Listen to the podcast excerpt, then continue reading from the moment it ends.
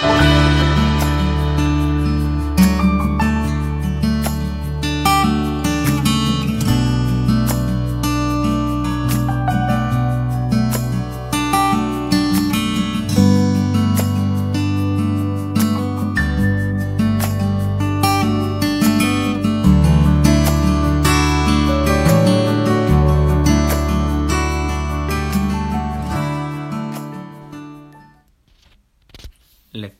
Del Santo Evangelio según San Lucas. En aquel tiempo, mientras iban de camino Jesús y sus discípulos, le dijo uno, Te seguiré a donde vayas. Jesús le respondió, Las zorras tienen madriguera y los pájaros nido, pero el Hijo del hombre no tiene dónde reclinar la cabeza. A otro le dijo, Sígueme. Él respondió, Déjame primero ir a enterrar a mi padre. Le contestó, Deja que los muertos entierren a sus muertos, tú vete a anunciar el reino de Dios. Otro le dijo, Te seguiré, Señor, pero déjame primero despedirme de mi familia. Jesús le contestó, El que echa mano al arado y sigue mirando atrás no vale para el reino de Dios. Palabra del Señor Gloria a ti, Señor Jesús. Jesús va subiendo hacia Jerusalén con una meta muy clara, dar su vida en favor de los hombres por el perdón de nuestros pecados. De camino va anunciando el reino de Dios, sanando a los enfermos y llamando a algunos hombres para que le sigan también a Jerusalén, es decir, para que carguen con su cruz y den su vida por él y con él. El que quiera seguirme, que tome su cruz de cada día y me siga. En el pasaje que hoy se nos ofrece, vemos cómo tres hombres son llamados por Jesús y también se les exige una serie de condiciones para que efectivamente puedan seguirle. Seguir a Cristo conlleva cruz. Vamos hacia Jerusalén con Él. Dejarlo todo y poner la confianza en Él es la condición necesaria si queremos ser verdaderos discípulos de Jesús. El primer personaje que aparece en el Evangelio se le escucha muy entusiasmado. Te seguiré a donde vayas. Los tres personajes son anónimos, no se nos dice quiénes son. Este primero está convencido. Dice algo así como que voy contigo hasta el fin del mundo. Para que no se deje llevar por la emoción, Jesús le advierte que Él no tiene bienes materiales para pagarle. El Hijo del Hombre no tiene dónde reclinar la cabeza. En otras palabras, soy pobre. ¿Estás dispuesto a serlo tú también por mí y por el Evangelio? No tener morada estable, no tener posesiones, no estar apegado a las riquezas de este mundo, es una primera condición que podemos destacar si queremos ser discípulos de Jesús.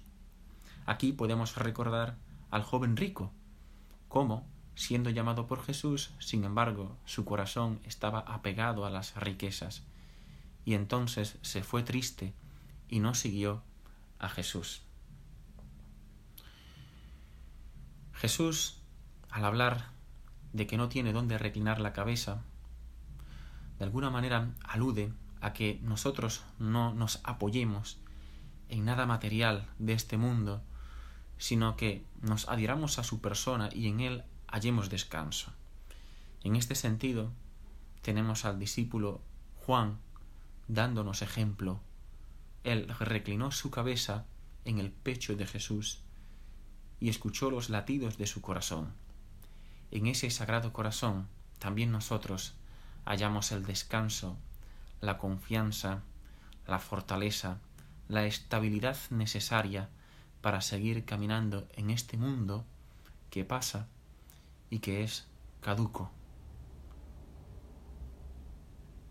En segundo lugar, vemos otro discípulo. Jesús se dirige a él y le dice sencillamente Sígueme. Él responde Déjame primero ir a enterrar a mi padre. Era importante enterrar a los padres. En el Antiguo Testamento se ve que se pide a modo de mandato que se entierre a los padres, pues es una forma de honrarles y venerarles. No queda claro si el padre había muerto ya o si estaba muy anciano y lo que pedía aquel discípulo era más bien cuidarle hasta que falleciese para luego seguir a Jesús. En todo caso, la respuesta de Jesús es inequívoca. Deja que los muertos entierren a sus muertos. Tú vete a anunciar el reino de Dios.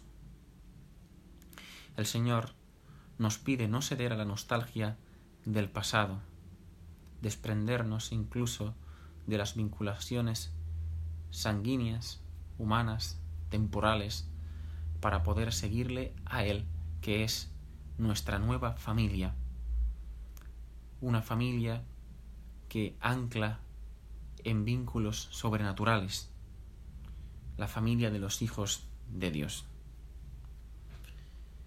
Otro le dice a Jesús, Te seguiré, Señor, pero déjame primero despedirme de mi familia. Es una petición parecida a la anterior, pero esta hace más bien referencia a los afectos, al cariño que se halla en el seno de la familia y al que Jesús de alguna manera también pide que nos desprendamos para hallar el consuelo solo en Dios.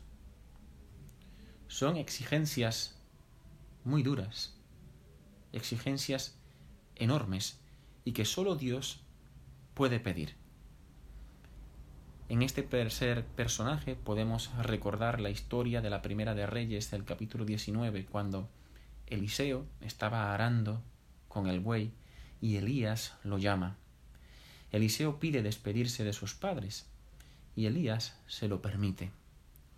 La diferencia es que en este caso es Jesús, Dios y hombre verdadero, el que está llamando. No es solo hombre, aunque es 100% hombre, también es 100% Dios.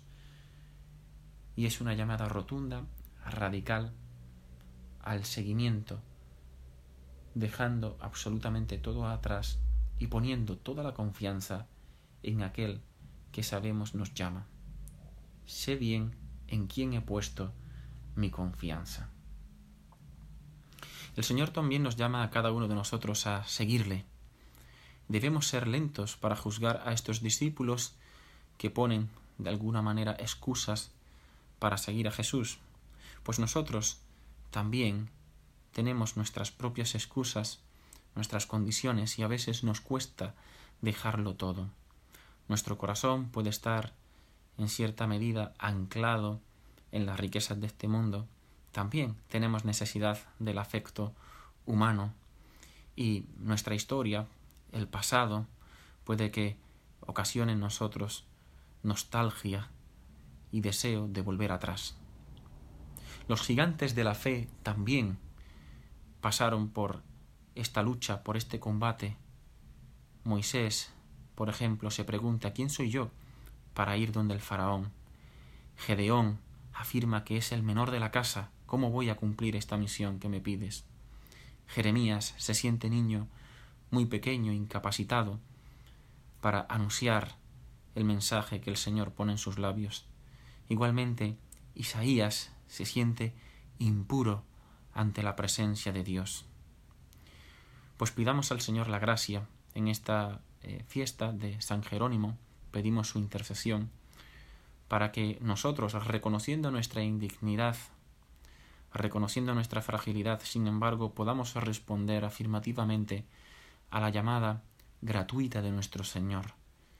Pedimos por los seminaristas, por todos aquellos que están discerniendo el seguimiento de Jesús a modo radical en la vocación sacerdotal o religiosa, que la Virgen María interceda por nosotros y que podamos seguir abrazando nuestra cruz y tras de Jesús hasta el Calvario, para dar la vida con Él y así algún día también resucitar con Él.